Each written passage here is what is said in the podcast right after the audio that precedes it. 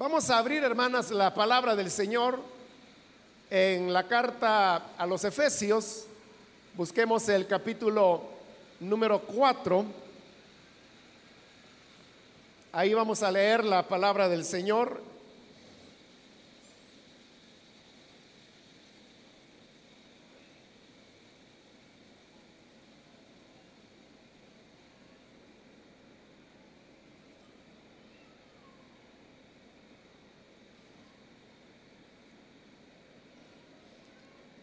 Dice la palabra de Dios en Efesios capítulo 4, versículo 31 y el 32.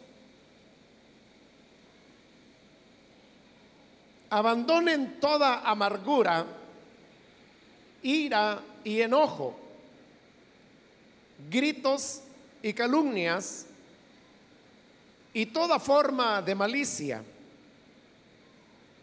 Más bien, sean bondadosos y compasivos unos con otros y perdónense mutuamente, así como Dios los perdonó a ustedes en Cristo. Amén. Hasta ahí dejamos la lectura. Pueden tomar su asiento, por favor, hermanas.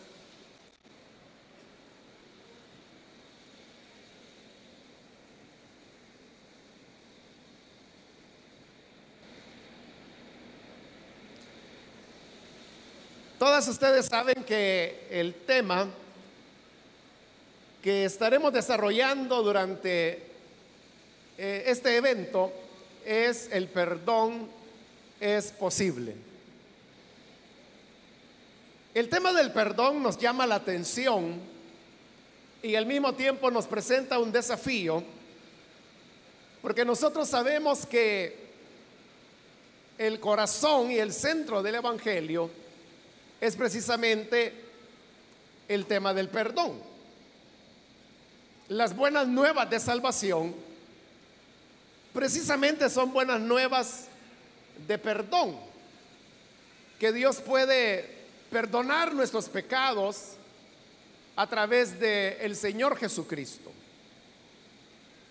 Pero el evangelio no solamente habla que Dios en su gracia está dispuesto a perdonarnos, sino que también manda la palabra de Dios que podamos perdonarnos los unos a los otros.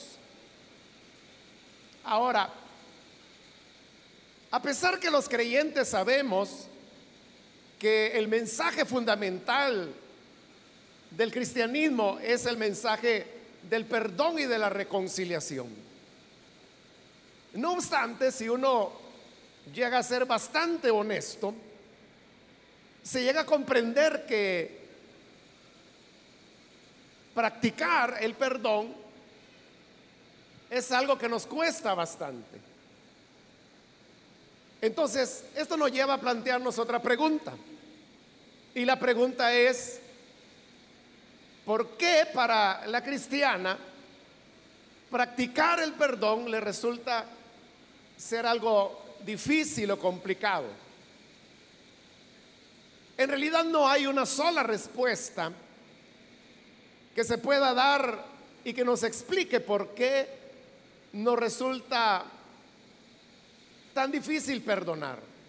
Uno podría, hermanas, decir, eh, nos cuesta perdonar por la dureza del corazón. Y eso es verdad pero en realidad no nos está orientando mucho en lo que realmente queremos entender, porque es como trasladar la pregunta de un punto a otro, ¿no? Porque si yo pregunto por qué nos cuesta perdonar y se me responde por la dureza del corazón, entonces yo puedo volver a, preguntar, ¿Y por qué somos duros de corazón? Y a eso me refiero cuando digo que no hay una sola respuesta que podamos dar a esta pregunta. Pero yo quisiera en esta oportunidad mencionar algunas de las razones que pueden hacer, hermanas, que sea para nosotros un poco dificultoso el practicar el perdón. Una de las primeras dificultades que tenemos para otorgar el perdón es que nosotros no vemos a nuestro alrededor ejemplos de perdón.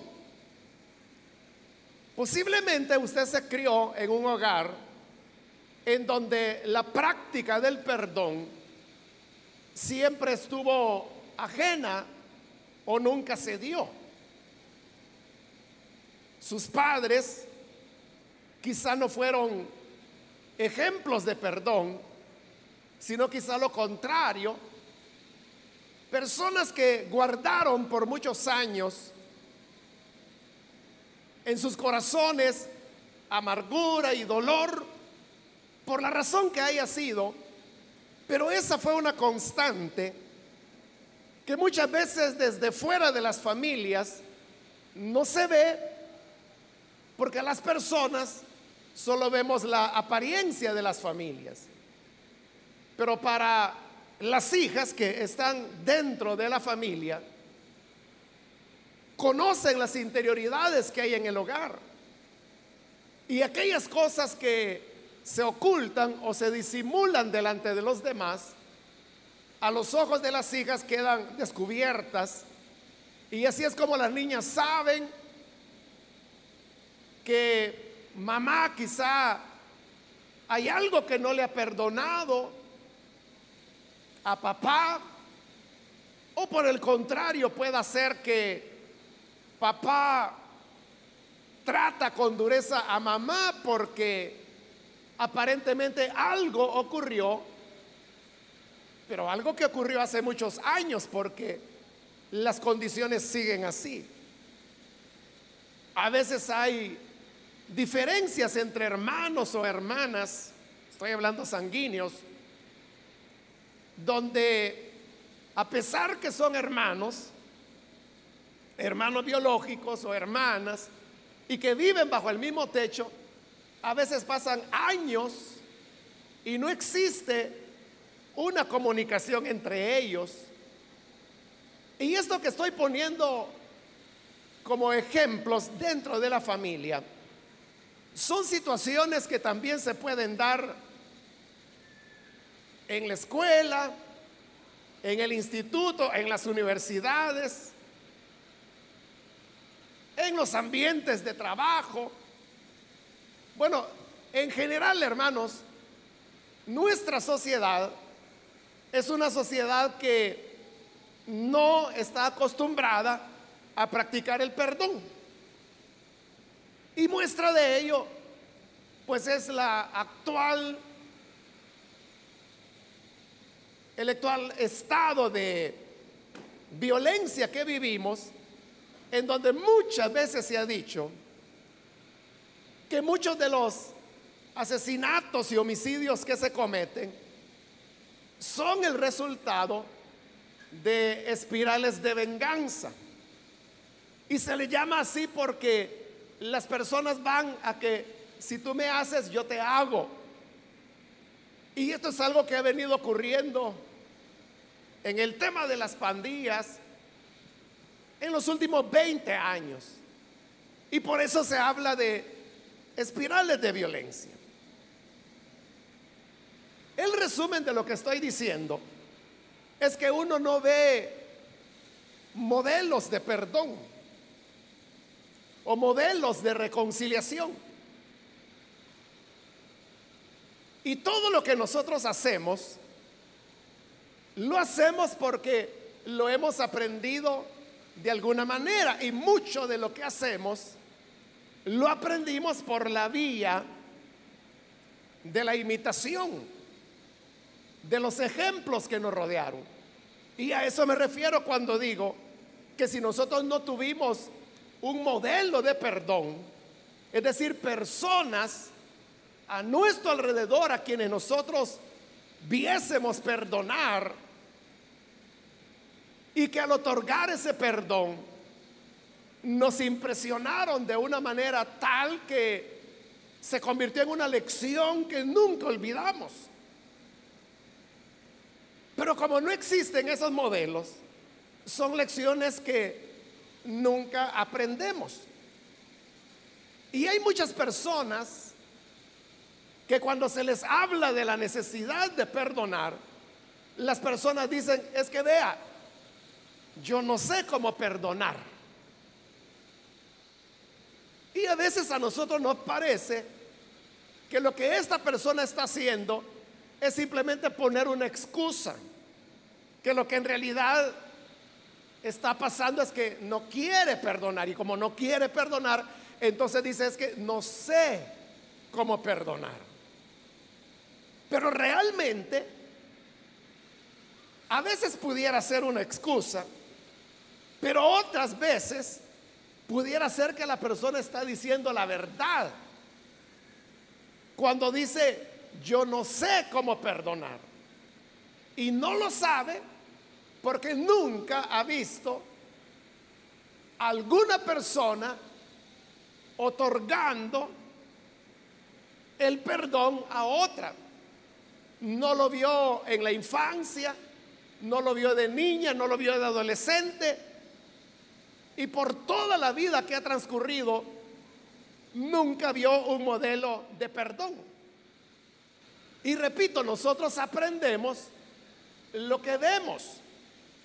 Si yo le dijera, hermana, dígame, ¿cómo se dice buenos días en mandarín? Quizá ninguna de las que están acá lo sepa, yo tampoco lo sé. Pero, ¿por qué no sabemos una frase tan sencilla como buenos días en mandarín o chino como popularmente se le dice? Es porque nunca lo hemos oído. No estamos relacionados con esas lenguas, son tan distantes de nosotros que como nunca hemos oído, no tenemos ni idea de cómo se puede decir. Lo mismo ocurre con el perdón. Si es una práctica que nunca acontece en nuestro ambiente, entonces, ¿cómo lo vamos a aprender? Esto parecería, hermanas, llevarnos a un punto muerto donde uno dijera, bueno, yo tengo que ver a alguien por primera vez perdonar para entonces yo aprender a hacerlo.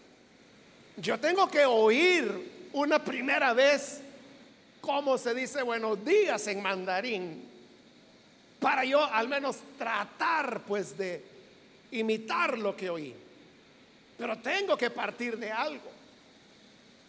Pero si estamos diciendo que no abundan estos modelos, entonces, por eso le decía, llegamos a un punto muerto en donde nadie toma la iniciativa y siempre nos quedamos sin aprender.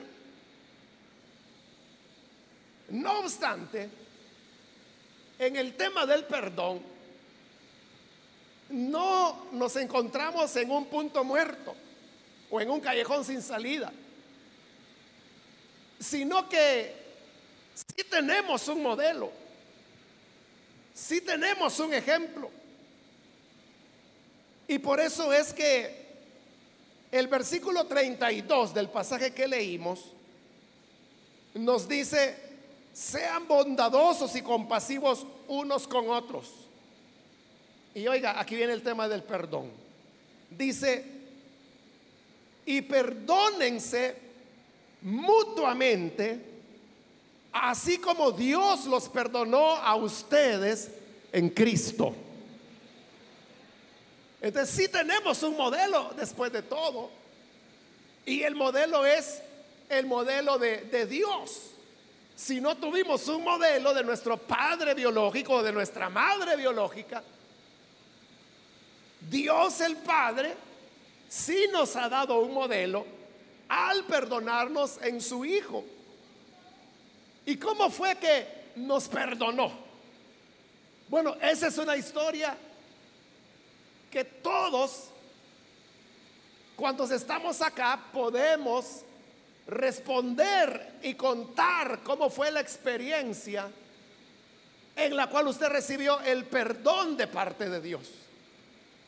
Claro, sé que hay amigas invitadas que quizá están por primera vez en la iglesia o tal vez han venido otras veces, pero aún no han recibido a Jesús como su Salvador. Como no le han recibido, no han experimentado el perdón de Él. Y en ese caso sí podrían tener razón y decir, mire, yo no sé qué es ser perdonada por Dios porque yo no he tenido esa experiencia. Pero la puede tener esta mañana.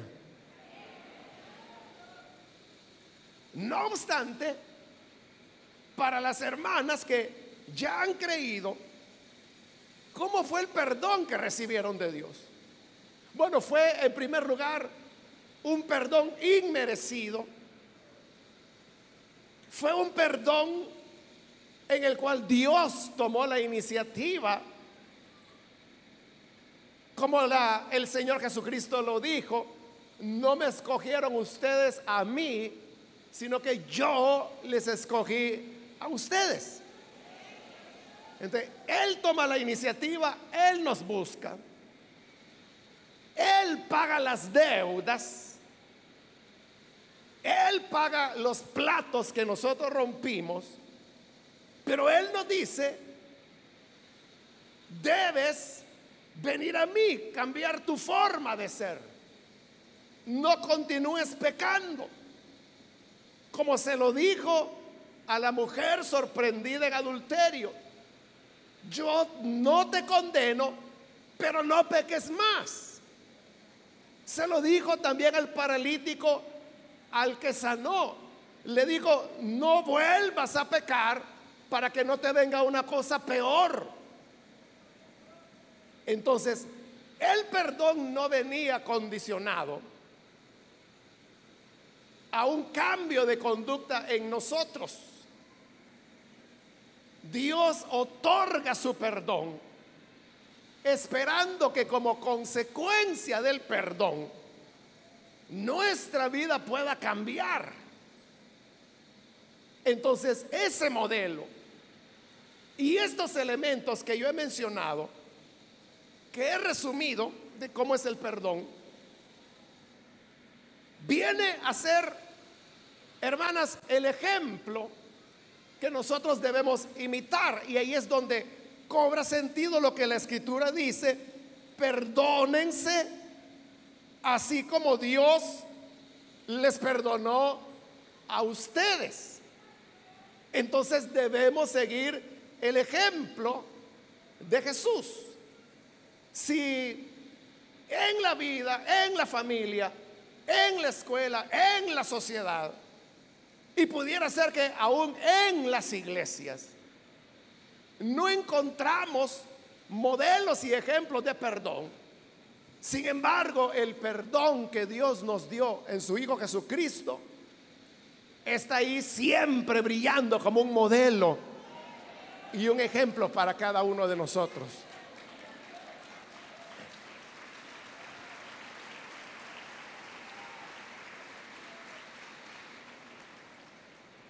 Una segunda razón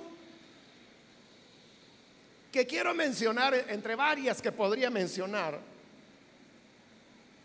de por qué nos cuesta perdonar es que no queremos perdonar porque el perdonar implica que la persona que nos hizo un daño es responsable. Esto que estoy diciendo pudiera parecer algo quizás un poco difícil de entender. O sea, si me hizo un daño, es porque es responsable. Sí, así es, es lo correcto.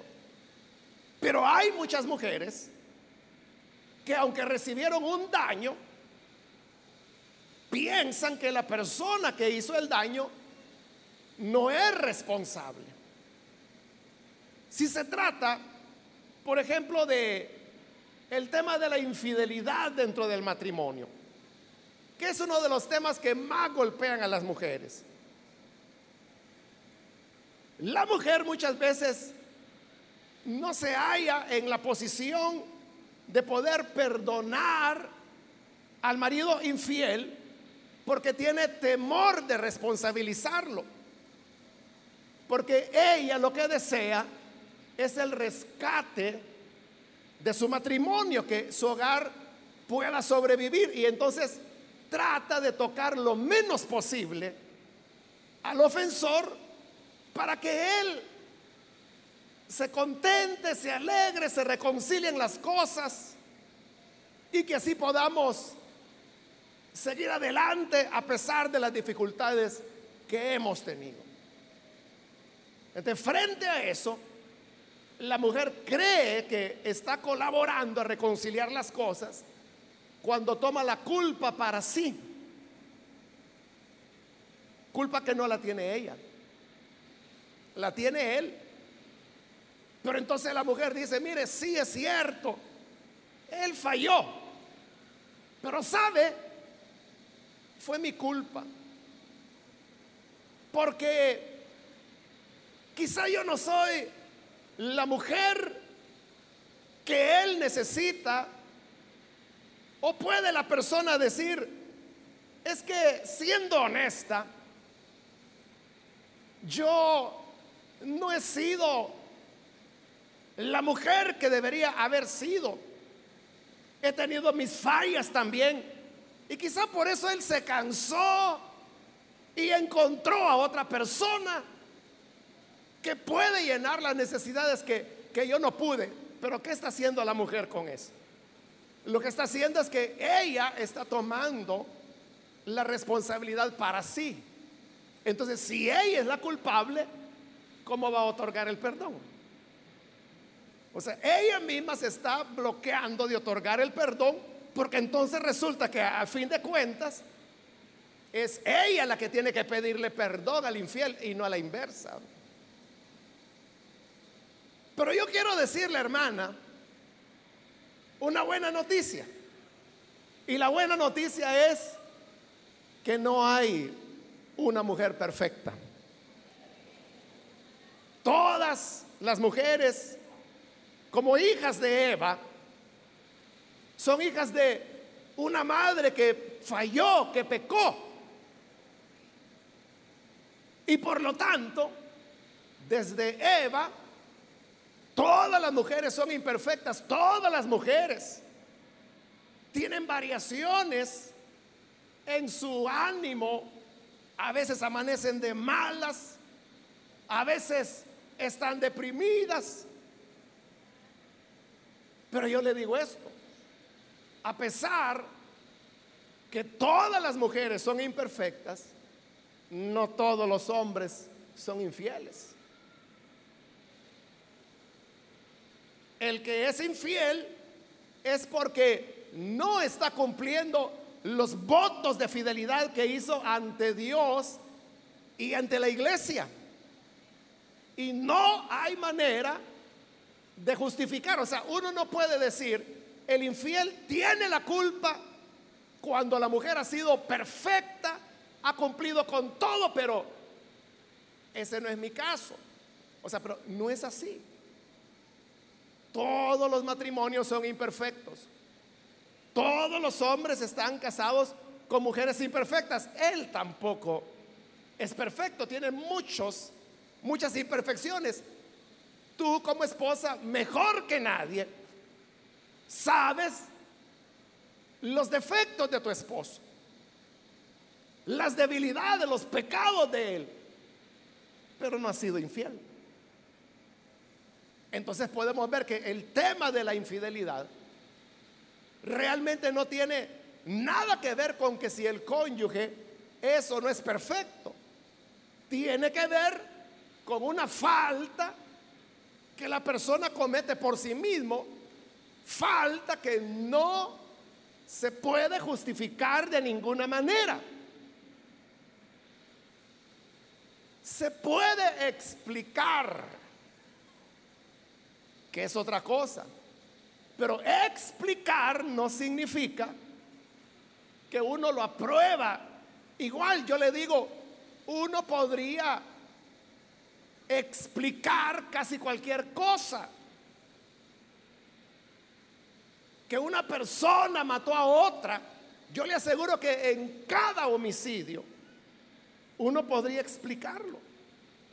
Y uno podría decir, es que vean, lo que ocurrió fue esto, esto, esto. Bueno, uno lo entiende si se lo explican, pero no lo aprueba.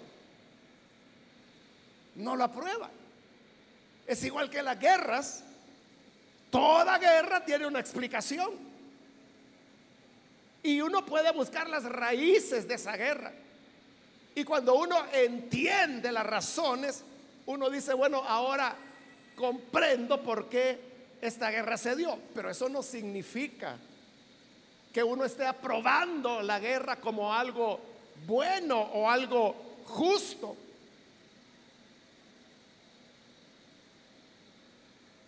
Se puede explicar por qué una persona llega a cometer infidelidad, pero no se puede justificar. De como no se puede justificar, siempre es una falta, siempre es un pecado de la persona que lo comete. Y si es una falta auténtica, entonces significa que hay una buena cuota de responsabilidad, una buena cuota de culpa.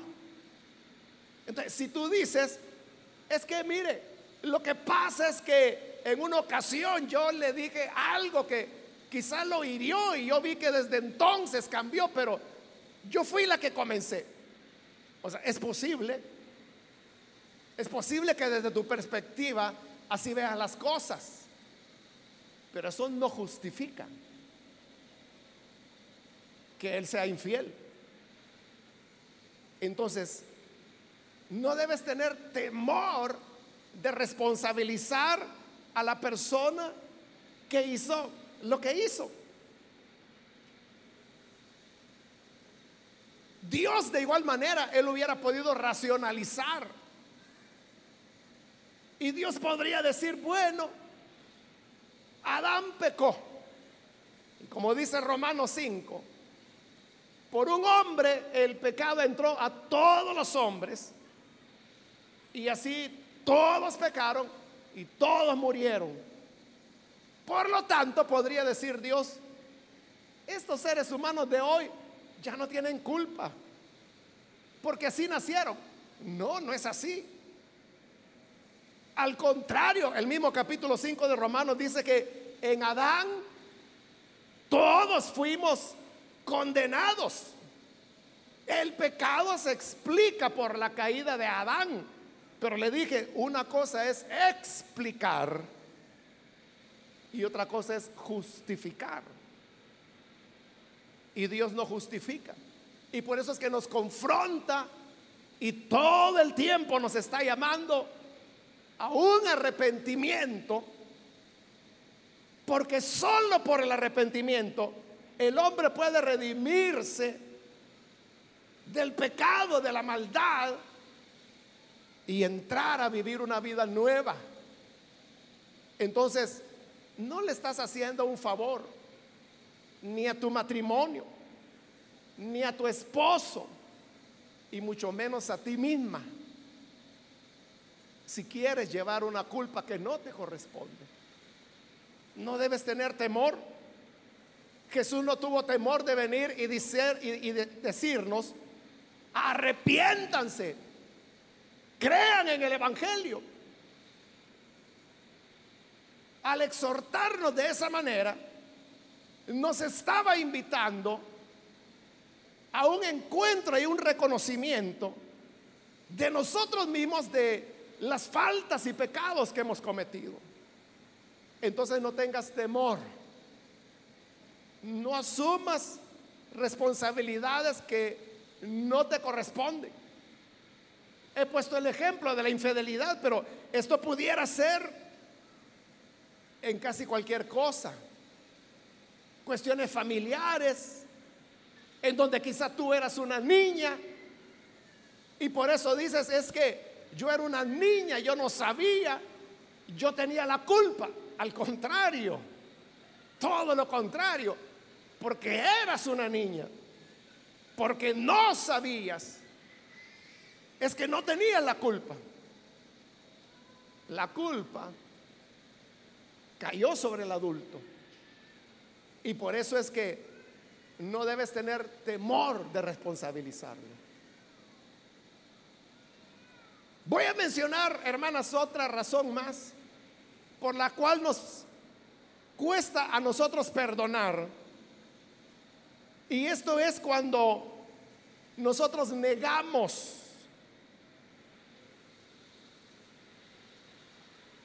que se nos haya ofendido. Negarlo no en el sentido que digamos, es que eso no ocurrió, sino que lo negamos en el sentido de hacer pensar que no nos afectó. Y entonces decimos, es que mire, no es que yo no quiera perdonar a esa persona, lo que pasa es que lo que hizo, yo realmente no me afectó. Yo ni siquiera pienso en eso. Pero cuando la mujer dice, yo ni siquiera pienso en eso, esa frase, esa idea, solamente es una manera de, querer escapar a la realidad y querer reconocer esa realidad. Lo mismo es con las personas que se refugian en la religión. Y digo en la religión porque no es en Cristo, porque si fuera en Cristo que se refugiaran, entonces pronto estarían perdonando. Pero precisamente porque quieren huir de tener que otorgar el perdón, es que se refugian en la religión y lo que hacen es que tratan de estar en casa lo menos posible Siempre están en la iglesia, siempre están en las células, siempre están en la zona, siempre están en el ayuno, siempre están con las hermanas. No tienen tiempo para el esposo ni para los hijos. No llega a dormir porque anda averiguando en qué iglesia hay vigilia. Y si no hay en ninguna, arma una ahí con tres o cuatro señoras más. Entonces dice, es que mire, yo solo tengo ojos para Jesús. Desde que yo creí en Jesús, todo mi amor es solamente para Él. Para mí ya no hay marido, ya no hay hermano, ya no hay familia. Jesús es mi familia, Él es mi esposo, Él es mi novio. O sea, todo eso suena muy espiritual, muy bonito, ¿verdad? El problema es que no es bíblico. Y en eso lo que la persona está mostrando es un querer huir de sus responsabilidades. Entonces, no debemos negar que en verdad se nos ofendió. No es ocultando la cabeza bajo tierra que vamos a lograr imaginar que no está sucediendo nada. No es refugiándonos en la religión. Como podemos escapar de la responsabilidad del perdón. Tenemos que aceptar que hubo una ofensa, procesarla y luego otorgar el perdón. Rápidamente, hermanas, quiero añadir otra razón más por las cuales hayamos dificultad para perdonar. Y esta es la idea equivocada de creer que cuando uno perdona, lo que está haciendo es justificar la ofensa.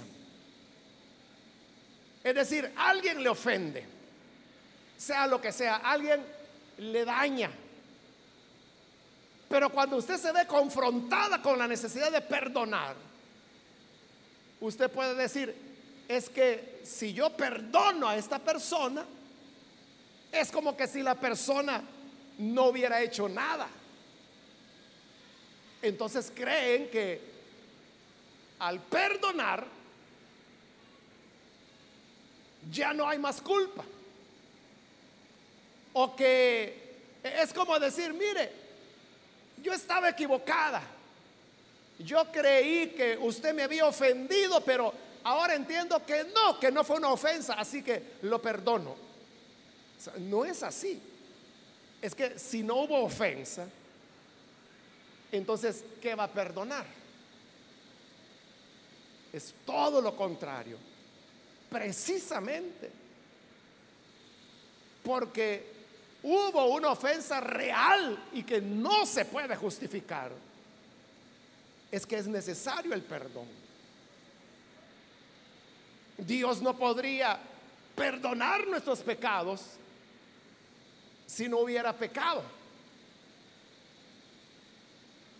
Pero el hecho que se nos invite al perdón es porque el pecado en realidad existe. Entonces cuando tú otorgas el perdón, no estás diciendo, no ocurrió nada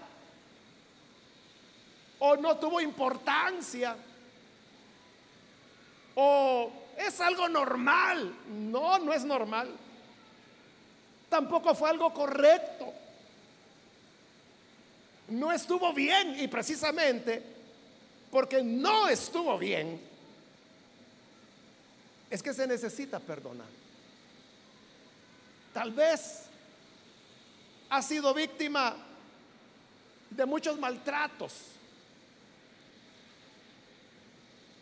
Quizá te han maltratado verbal, físicamente, sexualmente, pero te ves en la necesidad de perdonar y tú dices, es que si yo perdono, es como aceptar que Él no hizo nada. Es todo lo contrario. Porque hizo algo. Es que se necesita perdonar. Entonces, cuando tú otorgas el perdón, tú tienes el privilegio, voy a decir, de quitar la pena sobre esa persona, de quitarle la carga de la culpa que justamente esa persona carga porque lo que hizo fue muy malo. El maltrato siempre será malo. El maltrato no se justifica de ninguna manera. Y aunque tu mamá o tu abuelita haya dicho, no, no, hija, es que a nosotras las mujeres. Así nos toca, nos toca sufrir. Mira yo cuánto le aguanté a tu abuelito. O mira cuánto yo le aguanté a tu papá. Pero mira, hasta el día de hoy seguimos juntos. Sí, siguen juntos. Y ella sigue humillada. Ella sigue destruida. Ella sigue con una baja autoestima. Ella sigue sin recuperar su dignidad humana. Y por eso vea qué clase de consejo el que le está dando. El maltrato nunca es normal. Ni lo hacen todos los hombres. Porque si le han dicho, todos los hombres maltratan, es mentira. Eso no es verdad. El maltrato siempre es malo siempre es inaceptable. Y porque es muy malo, es que se necesita el perdón de por medio. Entonces, vuelvo a repetirlo, perdonar no significa que uno aprueba la conducta del ofensor. Es lo contrario. Porque no la prueba. Es que hoy se ha llegado a la necesidad de otorgar el perdón, porque la falta es tan grave, es tan enorme, que no puede remediarse sino solamente a través del perdón. Yo tengo, hermanas, más razones que podría continuar añadiendo a por qué nos cuesta perdonar. Pero ya mi tiempo ha terminado. No obstante, espero que con las razones que he mencionado, usted pueda ubicarse y recordar la palabra que hoy ha sido como el centro para nosotros, donde dice, perdónense como Dios los perdonó a ustedes. Si tú dices, es que a mí nunca nadie me ha perdonado. Claro que sí. Dios perdonó tus pecados. Entonces, así como Él te perdonó a ti, ahora tú debes perdonar a los que te han ofendido. Vamos a orar, vamos a cerrar nuestros ojos y vamos a inclinar nuestro rostro. Y yo quiero hacer una invitación para las personas que todavía no han recibido al Señor Jesús como su Salvador. Si este es su caso, yo quiero invitar, si hay alguna amiga que por primera vez necesita recibir el perdón de sus pecados. El perdón viene cuando reconocemos delante de Él que hemos vivido lejos, pero que necesitamos reconciliarnos con Él. ¿Hay alguna mujer que hoy necesita entregarle su vida al Señor? Si usted lo va a hacer, la invito para que allí donde se encuentra, por favor póngase en pie en señal que usted desea recibir al Hijo de Dios y vamos a orar por usted. Aquellas mujeres que hoy vienen para recibir al buen Salvador, puede ponerse en pie, por favor, ahí en el lugar donde se encuentra. Y vamos a orar por usted.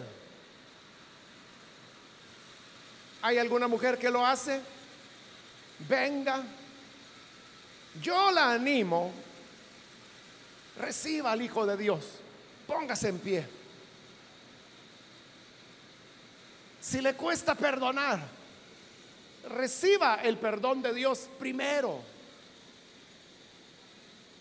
Recuerde que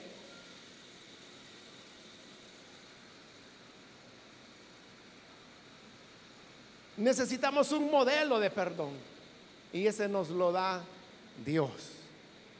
Muy bien, aquí hay una persona, Dios la bendiga, alguien más que necesita venir puede ponerse en pie en el lugar donde se encuentra, si usted está en la parte de arriba, con toda confianza, póngase en pie. Queremos orar por usted. Queremos presentar su vida ante el Señor. Si hay alguna otra persona, yo la invito, venga el Hijo de Dios. Póngase en pie. Queremos orar por usted. ¿Hay alguien más?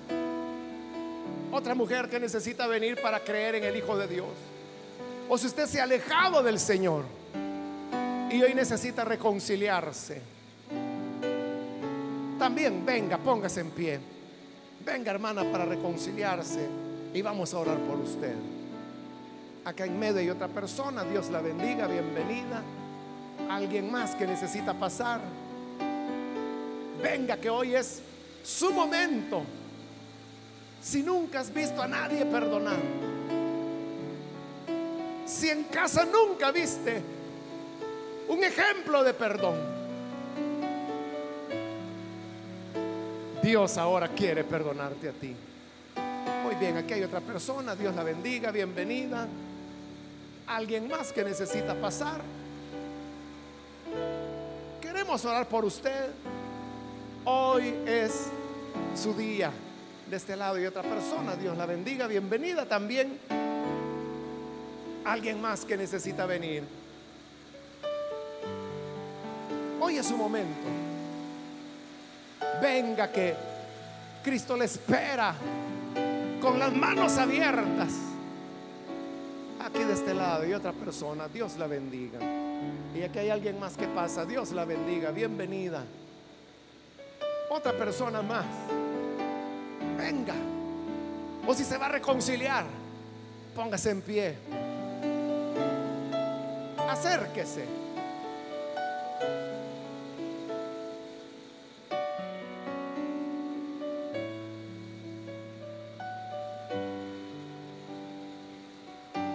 Muy bien, aquí hay otra persona. Dios la bendiga. Bienvenida. ¿Alguien más? Hay otra persona. Dios la bendiga. Bienvenida también. Y aquí hay otra persona más. Dios la bendiga.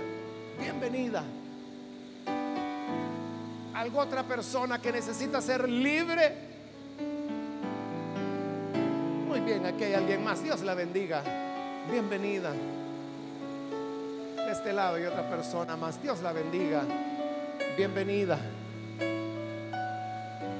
¿Alguien más que necesita pasar?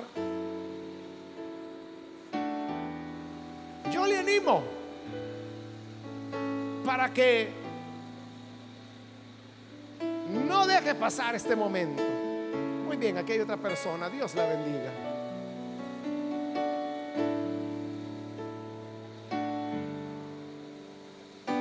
¿Hay alguien más?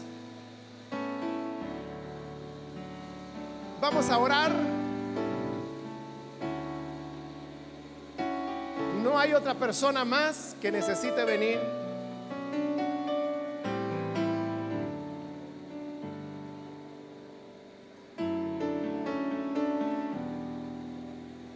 A usted que nos ve por televisión también le invito para que se una con las personas que están aquí al frente y reciba a Jesús como aquel que perdona nuestros pecados.